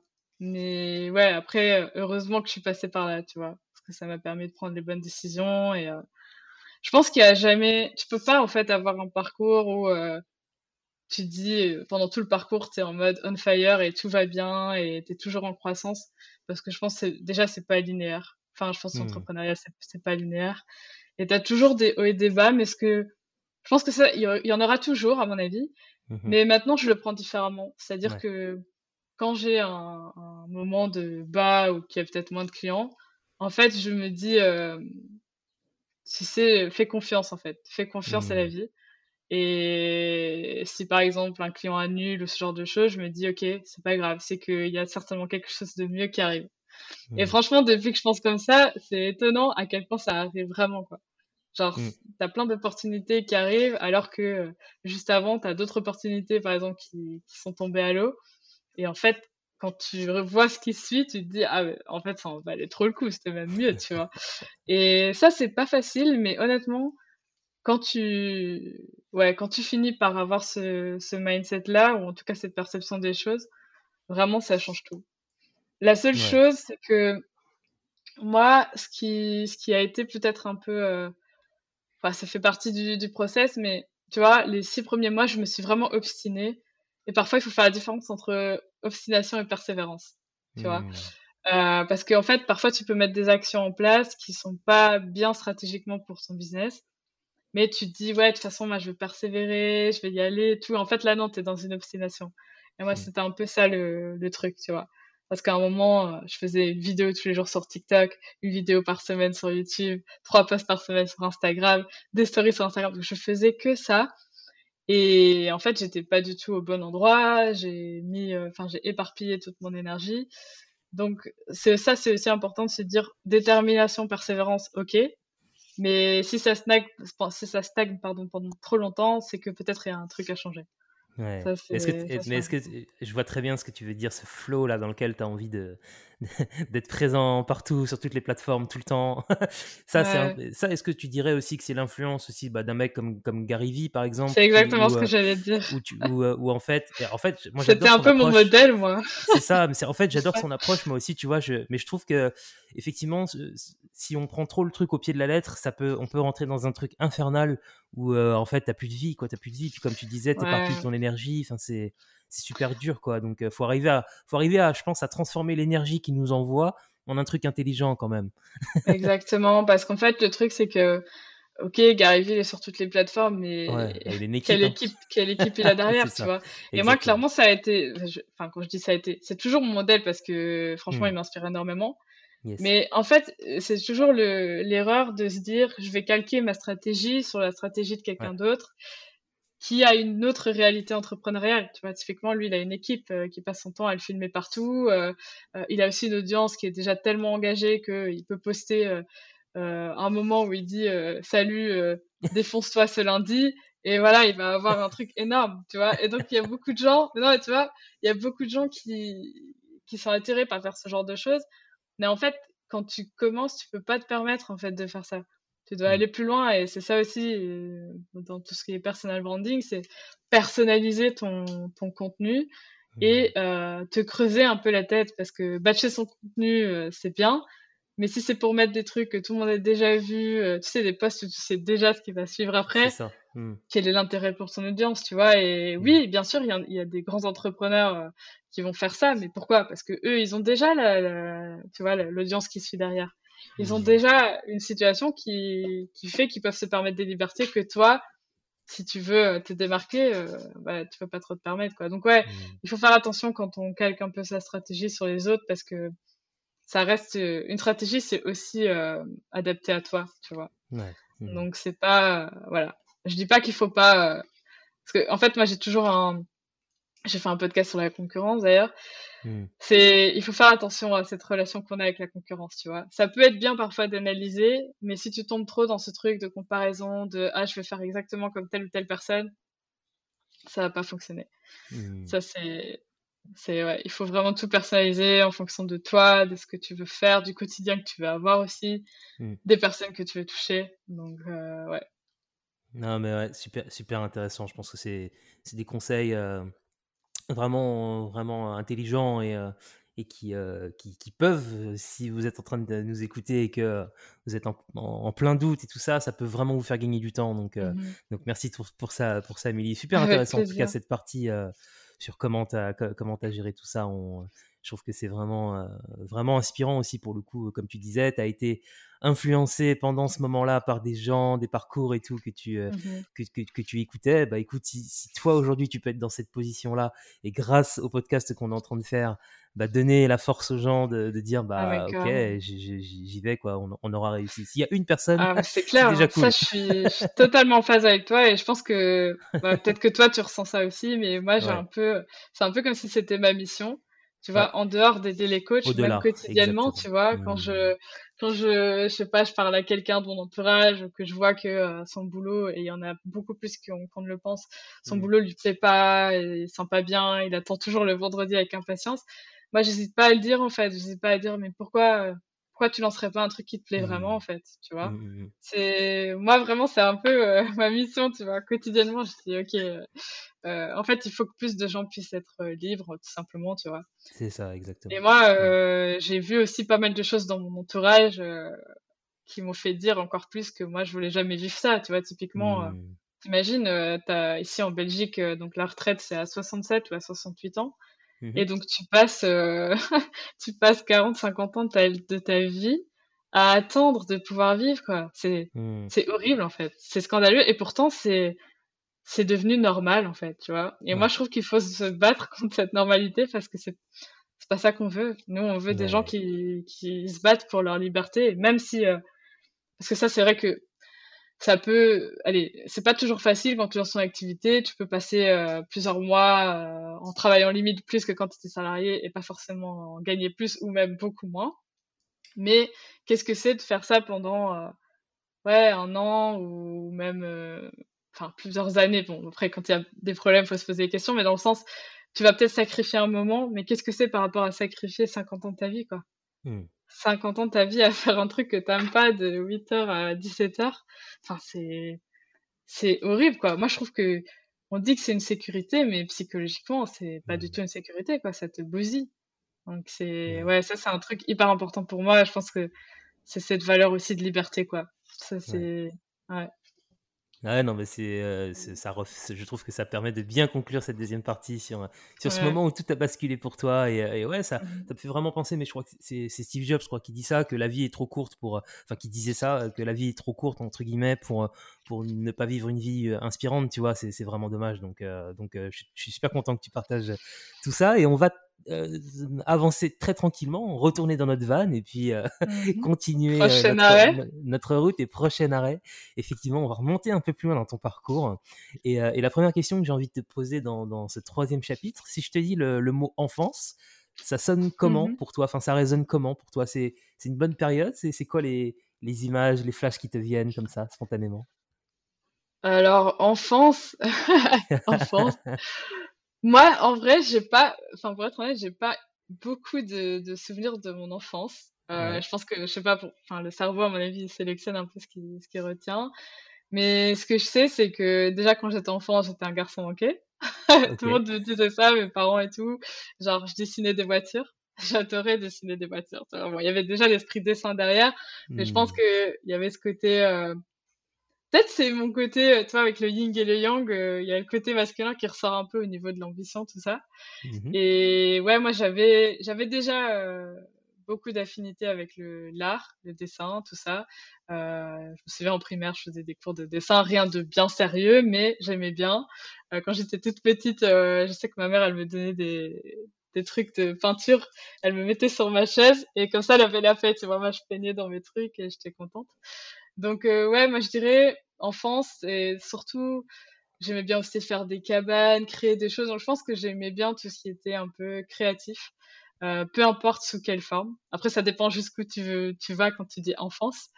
Mais ouais, j'aimais bien tout ça. Je me souviens dans mon arbre, je créais des, des cabanes et tout, parce que j'allais chez les scouts. Et euh, ben, on faisait, tu sais, des cordages pour faire les, les tentes sur pilotis, trucs comme ça et j'aimais bien euh, bah, chez moi euh, donc euh, chez mes parents faire des, des cordages pour dans mon art ce genre de choses enfin j'aimais bien j'aimais bien créer quoi tu vois c'est vrai que t'étais plutôt est-ce que tu avais beaucoup d'amis ou tu étais plutôt dans, dans, un, dans, un, dans, un, truc un peu solitaire? Tu te souviens de ça? Je pense que j'étais plus sélective. Je sais que j'avais un ami en particulier en primaire avec qui je passais tout mon temps. Quand j'étais toute petite en maternelle, c'était c'était aussi une amie en particulier. Je pense que j'étais, euh, ça, ça va pas trop changer parce que même aujourd'hui, en fait, je sélectionne pas mal. Enfin, moi, ça m'intéresse pas d'être entouré de plein de gens. Ce qui m'intéresse surtout, c'est d'être entouré de personnes de qualité. Et peut-être que, en fait, du coup, déjà à ce moment-là, ça s'exprimait. Mais ouais, j'avais surtout des, amis, euh, des amis en particulier. Euh, D'ailleurs, euh, je pense que c'est un peu, parfois c'est un peu problématique parce que du coup, tu fais te sentir perdu, quoi. Tu te concentres sur une personne et puis quand elle s'en va, ben tu, ouais, t'es un peu, t'es un peu perdu. Mais je pense que j'étais plus pas solitaire. Je pense que j'aimais bien être au contact des gens. J'étais assez sociale, euh, en tout cas de ce que je me rappelle. Mais par contre, euh, j'étais pas en mode, je veux plein d'amis, tu vois. J'étais pas non plus la, la populaire de, de l'école. Mais ouais, j'aimais bien avoir mes amis des amis privilégiés, on va dire. tu étais déjà ouais, dans, dans cette exigence et dans cette sélection. sélection, ouais, on va dire ça. ça fait un peu prétentieux, mais euh, ouais, c'est plus dans la. En fait, ouais, c'est plus dans le fait de. Je sais pas, le fait d'avoir des personnes qui résonnent avec ce que tu es et pas être avec des gens avec qui tu dois jouer un rôle. Je pense que c'est un peu ça aussi, tu vois. Mmh. Parce que c'est vrai que ça peut sembler parfois quand tu dis euh, voilà tu es la moyenne des cinq personnes qui t'entourent et tout tu sélectionnes les gens on peut te dire euh, oh pour qu'elle se prend celle-là machin mais en fait non c'est juste une pour moi c'est aussi une question de respect pour soi-même dans le sens pourquoi tu vas aller avec des personnes même si on l'a tous fait à un moment donné hein, je pense qu'il y a une période de ma vie aussi où je l'ai fait pourquoi aller avec des personnes qui en soi avec avec lesquelles tu peux pas être toi-même en fait tu vois avec lesquelles tu dois jouer un rôle? Enfin c'est fatigant quoi tu vois, jouer un rôle, c'est quand même fatigant. Tu es là, tu dois faire semblant. Moi, je suis, j'avoue que, et je pense que plus j'avance, plus c'est comme ça. C'est-à-dire si je vois quelqu'un qui est pas en accord avec mes valeurs, avec ce que je défends, bah forcément j'ai c'est pas que je vais me disputer avec la personne mais clairement je pense que naturellement il va y avoir des distances qui se créent parce que parce que je veux de la qualité en fait dans mes relations aussi quoi. Mmh. euh, et l'école c'était une, une, bonne période? C'est à dire que tu étais, euh, étais, plutôt quoi? Bonne, bonne élève euh, ou, plutôt dans la moyenne est-ce que ça t'intéressait déjà? Étais, alors alors en fait le truc c'est que moi j'étais je, je choisissais un peu pourquoi je voulais être assidue en fait, pour la petite histoire, ma mère, elle, est, elle était, enfin, elle est prof et mmh j'étais dans la même école. Et donc, j'avais un peu cette pression de, euh, c'est ça, elle avait un peu euh, ce truc de je veux que ma fille, elle soit bien pour que mes collègues disent que machin.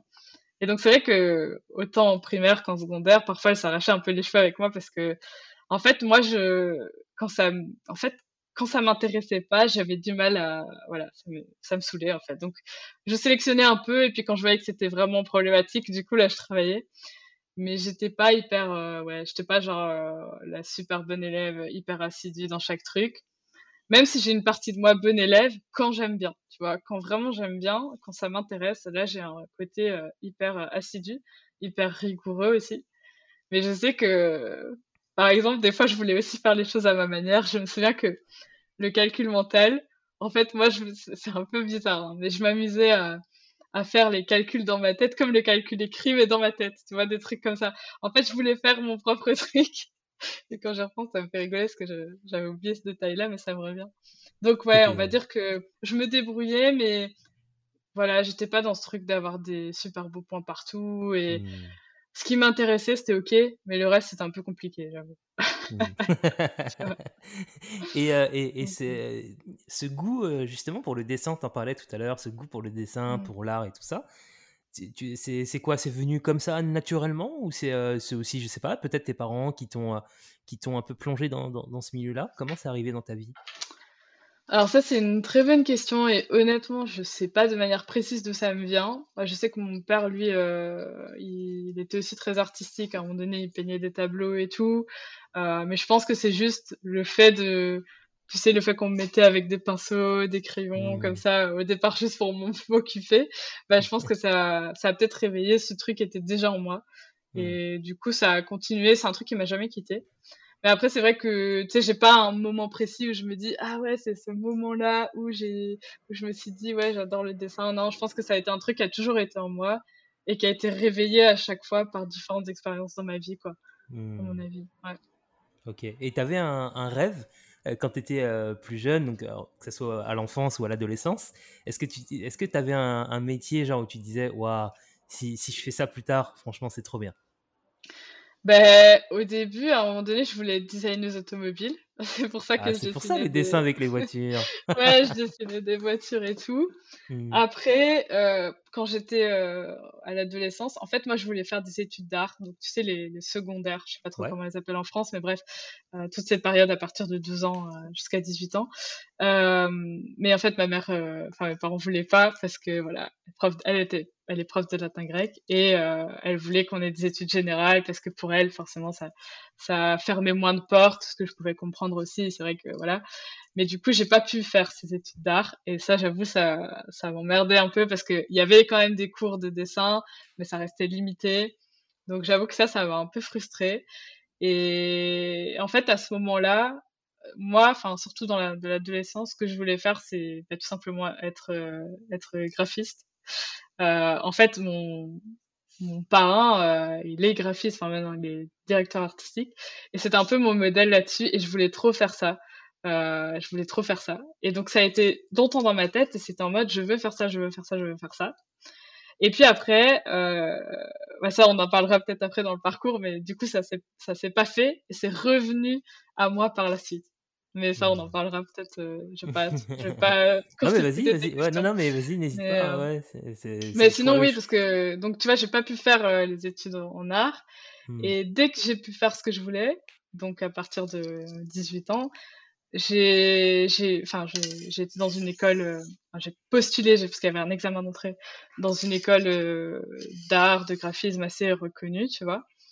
Et là, il y avait ce fameux examen, et déjà, je me foutais un peu la pression parce que je me dis, ouais, moi, j'ai pas fait d'art avant, enfin, j'ai fait des petits trucs dans mon coin, mais rien de, rien de vraiment technique ou académique. Et du coup, euh, j'avais un peu peur. Et pour finir, j'ai quand même passé, donc j'avais réussi le, l'examen d'entrée.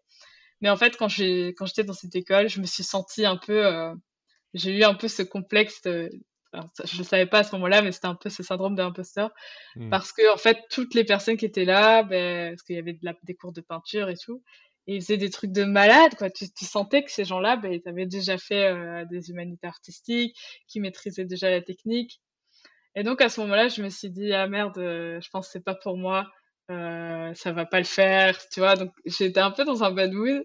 Et donc après, je me suis fait un peu contaminer par la, par ce qu'on te dit de tu dois faire ça, tu dois faire ça. Hmm. Et je dis ok, alors je vais aller dans, dans des études où il y a quand même euh, l'artistique par les maîtrises des logiciels comme euh, donc Illustrator, Photoshop et tout. Mais euh, mais le truc complètement artistique, je pense que en fait c'est pas fait pour moi. Tu vois, je m'étais dit ça à ce moment-là.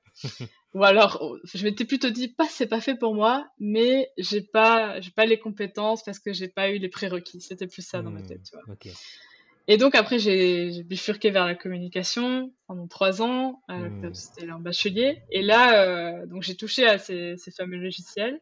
Du coup j'ai commencé à faire des petits projets à côté de mes études, genre euh, soit des projets dans des jobs étudiants ou des projets pour euh, des identités visuelles pour, rigoler. Des, gens, bah, tu regarderais ça maintenant, franchement, c'est, j'aurais honte, je pense, mais bon, on passe tous par là au début quand, quand on est designer. Et donc, je continuais à faire ça un peu en sous-marin à côté.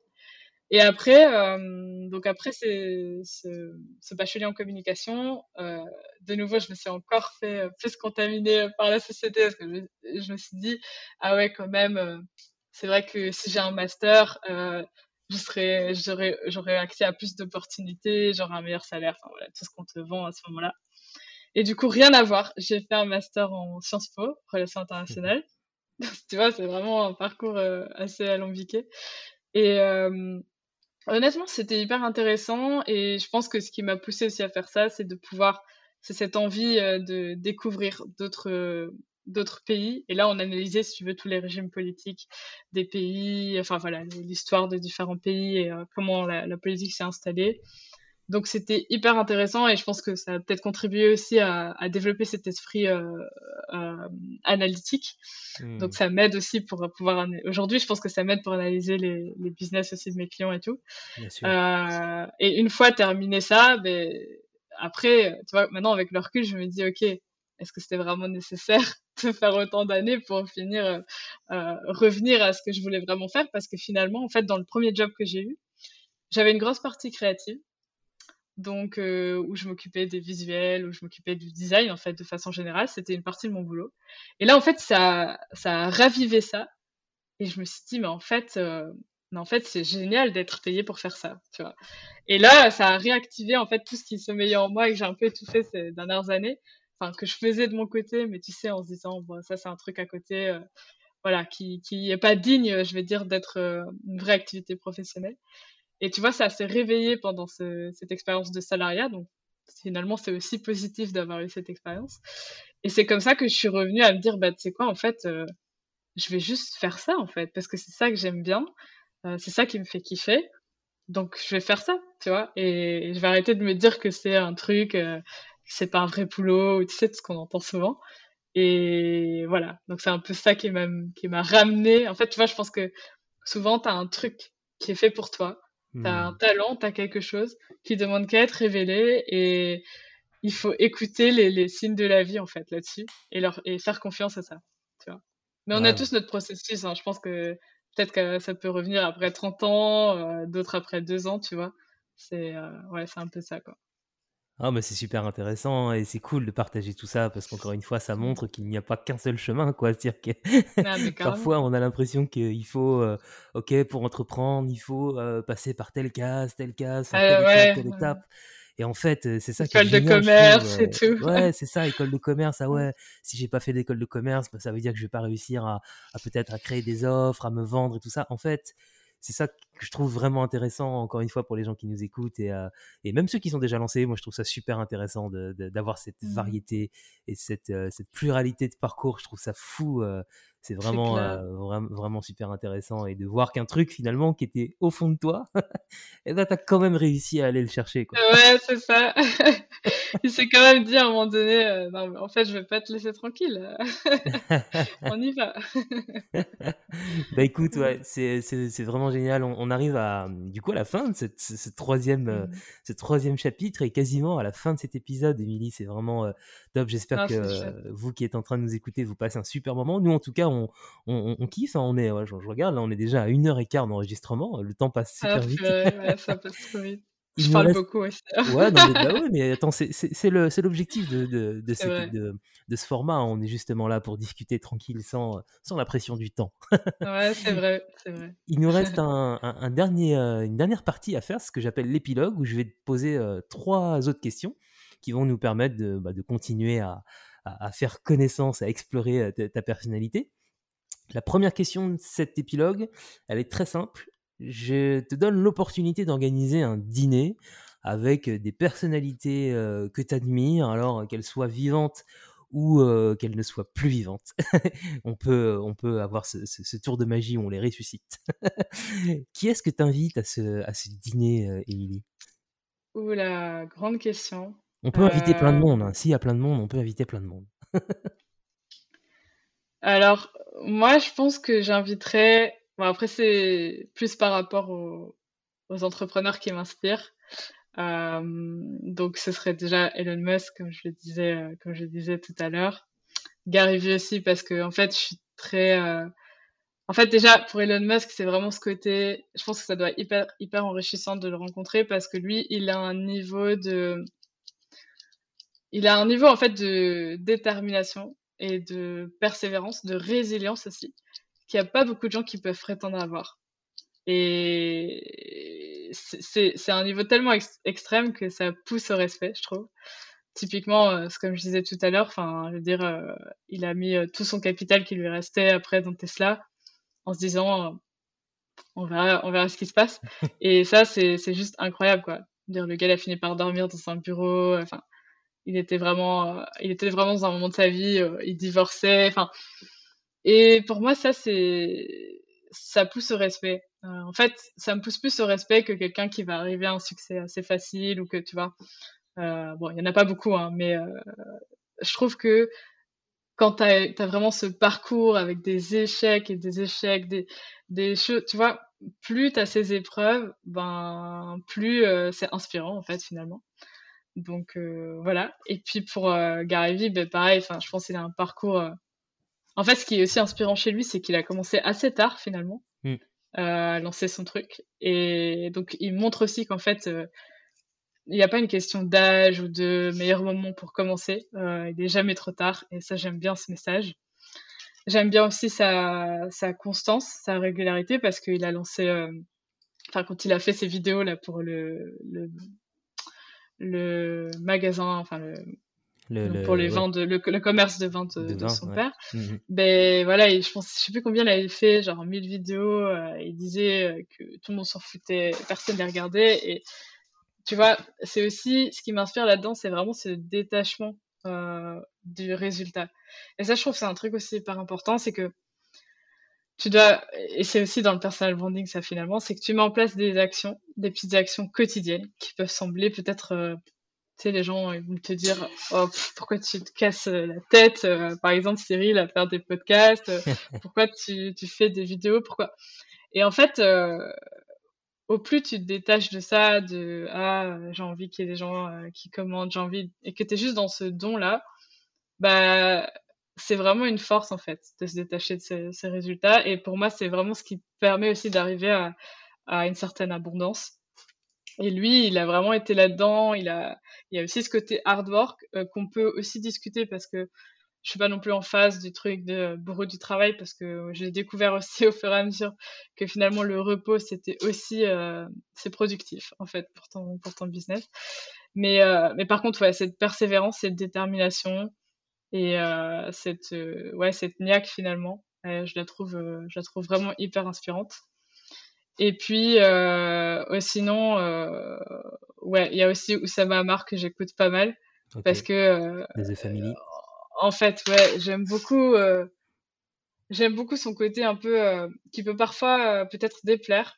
Mais de je dis les choses et puis tant pis, tant pis derrière des impacts entre guillemets, même si bien sûr c'est contrôlé aussi par un certain storytelling. Mais ce que je veux dire par là, c'est que pour moi, ça renvoie aussi ce message que moi je renvoie, c'est que il faut pas euh, trop se brider parce qu'on a toujours cette envie de plaire à tout le monde ou de pas dire certaines choses par peur de.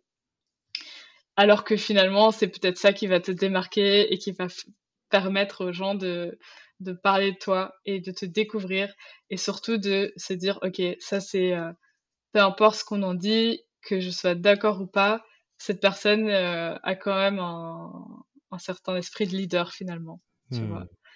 Donc, euh, donc voilà, c'est ce que je dirais. Après, pour le reste, euh, je pense que j'aurais envie d'inviter à ce dîner bah, toutes les personnes euh, qui m'inspirent au quotidien, qui sont pas forcément connues, mmh mais les personnes qui m'entourent, toi déjà. Ah, Parce que, en fait, toutes les, je trouve que tu peux apprendre de tout le monde. Mmh. Et pour moi, cet échange avec des entrepreneurs, en tout cas qui sont dans une dynamique de de générosité, de d'aider les autres, de faire progresser les autres, d'aider les autres à, à, réaliser, à réaliser leurs objectifs, bah, tu peux que passer un bon moment, quoi. T'invites toutes ces mmh. personnes euh, autour d'un dîner, waouh, quoi. Enfin, je veux dire, euh, même tous mes clients, enfin, en fait, toutes les personnes qui m'entourent au quotidien sont des personnes, en tout cas, j'essaie de faire en sorte, c'est ça qu'on disait aussi avec l'entourage, que ce soit des personnes qui m'inspirent et, euh, et qui, peu importe quel stade ils en sont, il y a quelque chose qui peut t'inspirer, tu peux te mmh. servir de l'expérience de cette personne.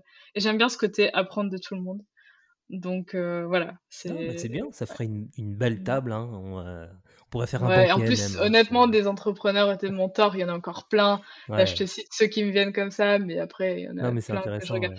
Il y en a plein que j'écoute euh, en permanence quand même. ok. Deuxième question de cet épilogue, de cet épilogue, pardon. Je te donne une baguette magique et on peut se téléporter n'importe où. Où est-ce qu'on va? Je sais que tu adores les voyages, je sais que tu aimes bien régulièrement délocaliser ton, ton, boulot. Où est-ce qu'on va là spontanément? Est-ce qu'il y a un endroit en particulier que tu connais déjà? Ou peut-être que tu ne connais pas mais où tu rêverais d'aller par exemple? Alors, très bonne question, mais je te dirais qu'en fait, moi, ma vision pour l'instant, c'est que euh, j'ai envie que le monde soit ma maison. tu vois, dans le sens, moi, ma vision, c'est, j'ai envie de découvrir euh, le monde parce que je trouve qu'il est tellement vaste, tellement magnifique que c'est dommage d'être cantonné à un seul endroit.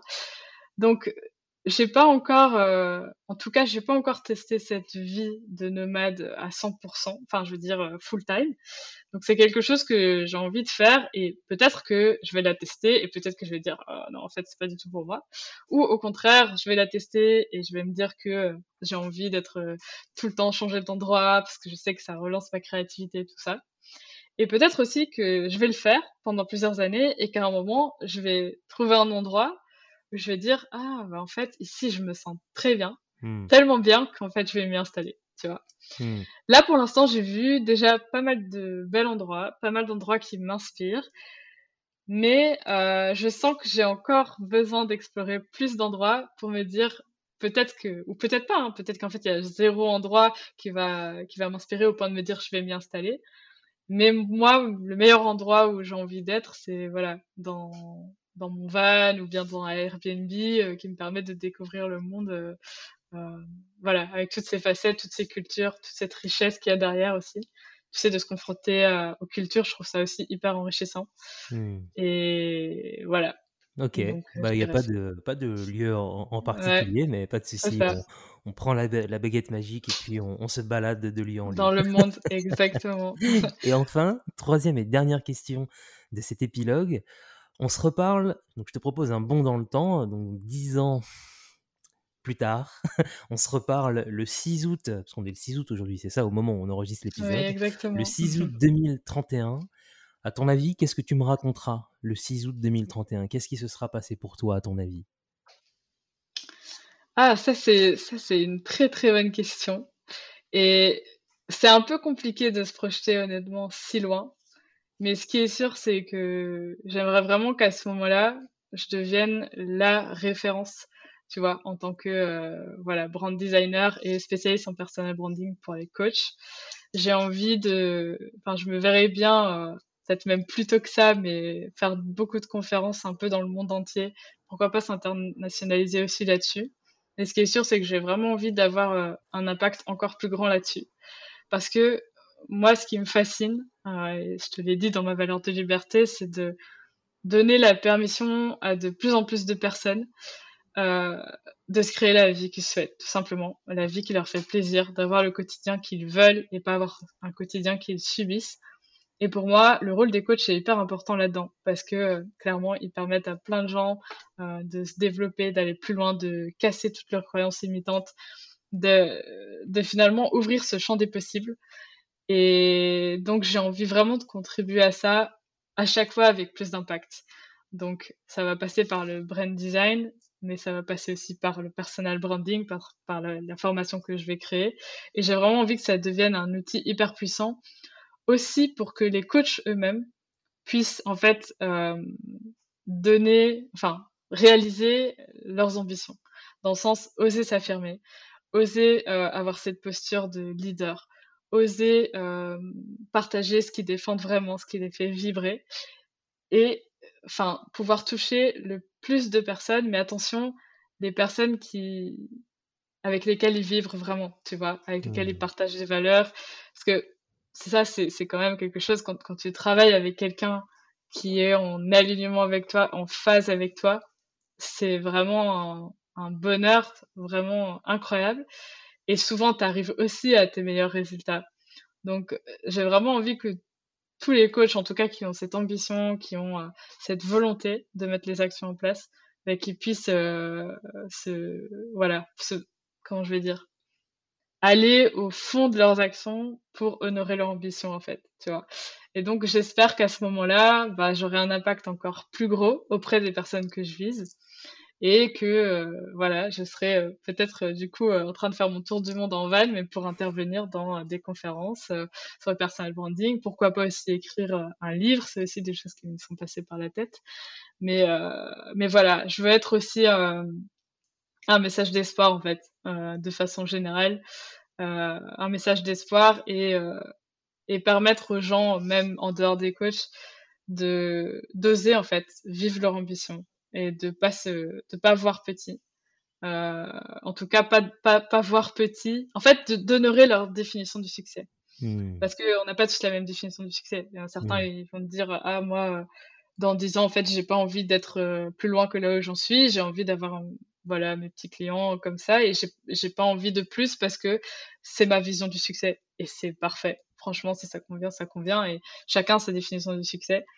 Mais il faut oser en fait euh, la définir cette définition et il faut euh, pouvoir avoir les, les, actions en cohérence avec cette ambition là tu vois donc euh, ouais c'est ça en fait d'être un, un, level encore plus loin dans l'impact pour permettre aux gens de vivre leur vie quoi donc, bah écoute on, on, se donne rendez-vous alors pour le 6 août 2031 et, et, on verra on verra alors tout ce qui se sera passé oui. Ce serait marrant de vraiment le faire. Hein. Ce serait fou. bah écoute, en tout cas, on arrive à la fin de ce, de, ce nouvel épisode d'Il était une fois. Merci infiniment, Émilie, d'avoir partagé tout ce que tu as partagé avec nous aussi bien. Euh, sur, euh, sur, sur, ton approche de ton activité, sur le positionnement que tu as, sur, mais aussi sur tout ce qui t'a permis finalement d'arriver à, à, là où tu en es aujourd'hui. Je trouve que c'est vraiment passionnant et j'espère que vous qui êtes en train de nous écouter, ça vous a donné euh, de la motivation, de la force. Et si vous connaissiez déjà Emily, j'espère que vous l'avez aussi redécouvert quelque part. Ouais, peut-être. Hein, c'est aussi l'objectif hein, de, de, de, ce, de, ce, podcast, c'est de d'aller un peu plus loin que, que, la partie business, mais de s'intéresser aussi, euh, Très intéressant aussi à la partie histoire euh, qui euh, explique en général beaucoup la partie business. c'est vrai. Donc j'espère que tu as passé un bon moment aussi, Émilie. Comment t'as vécu ce voyage? Franchement, c'était vraiment génial. Franchement, bel échange, Cyril, mais encore une fois, ça m'étonne pas de ta part non plus. Je savais ah. que ça allait être. on a déjà échangé ensemble et c'est toujours hyper enrichissant. Donc, euh, merci à toi en tout cas euh, de m'avoir invité. ben, je, suis, vraiment très content. Euh, n'hésitez pas si vous avez, si vous avez apprécié l'épisode. Évidemment, vous connaissez tout le monde, tous les podcasteurs le répètent. Une petite note, bien évidemment, sur votre plateforme d'écoute préférée. Un petit commentaire, ça fait toujours plaisir. Comme ça, on fait rayonner l'histoire d'Emilie le plus loin possible. Et puis, n'hésitez mhm. pas aussi à rentrer en contact avec elle. Je le disais, le meilleur endroit pour lui parler, je pense que c'est son compte Instagram. Mais où est-ce qu'on peut te retrouver plus globalement, Émilie? Le compte Instagram, c'est vraiment l'endroit euh, source. Voilà, je, suis vraiment, euh, je passe beaucoup de temps aussi à discuter avec les entrepreneurs euh, sur la plateforme.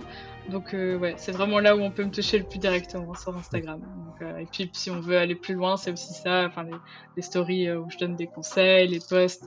Donc ouais, c'est un peu le QG.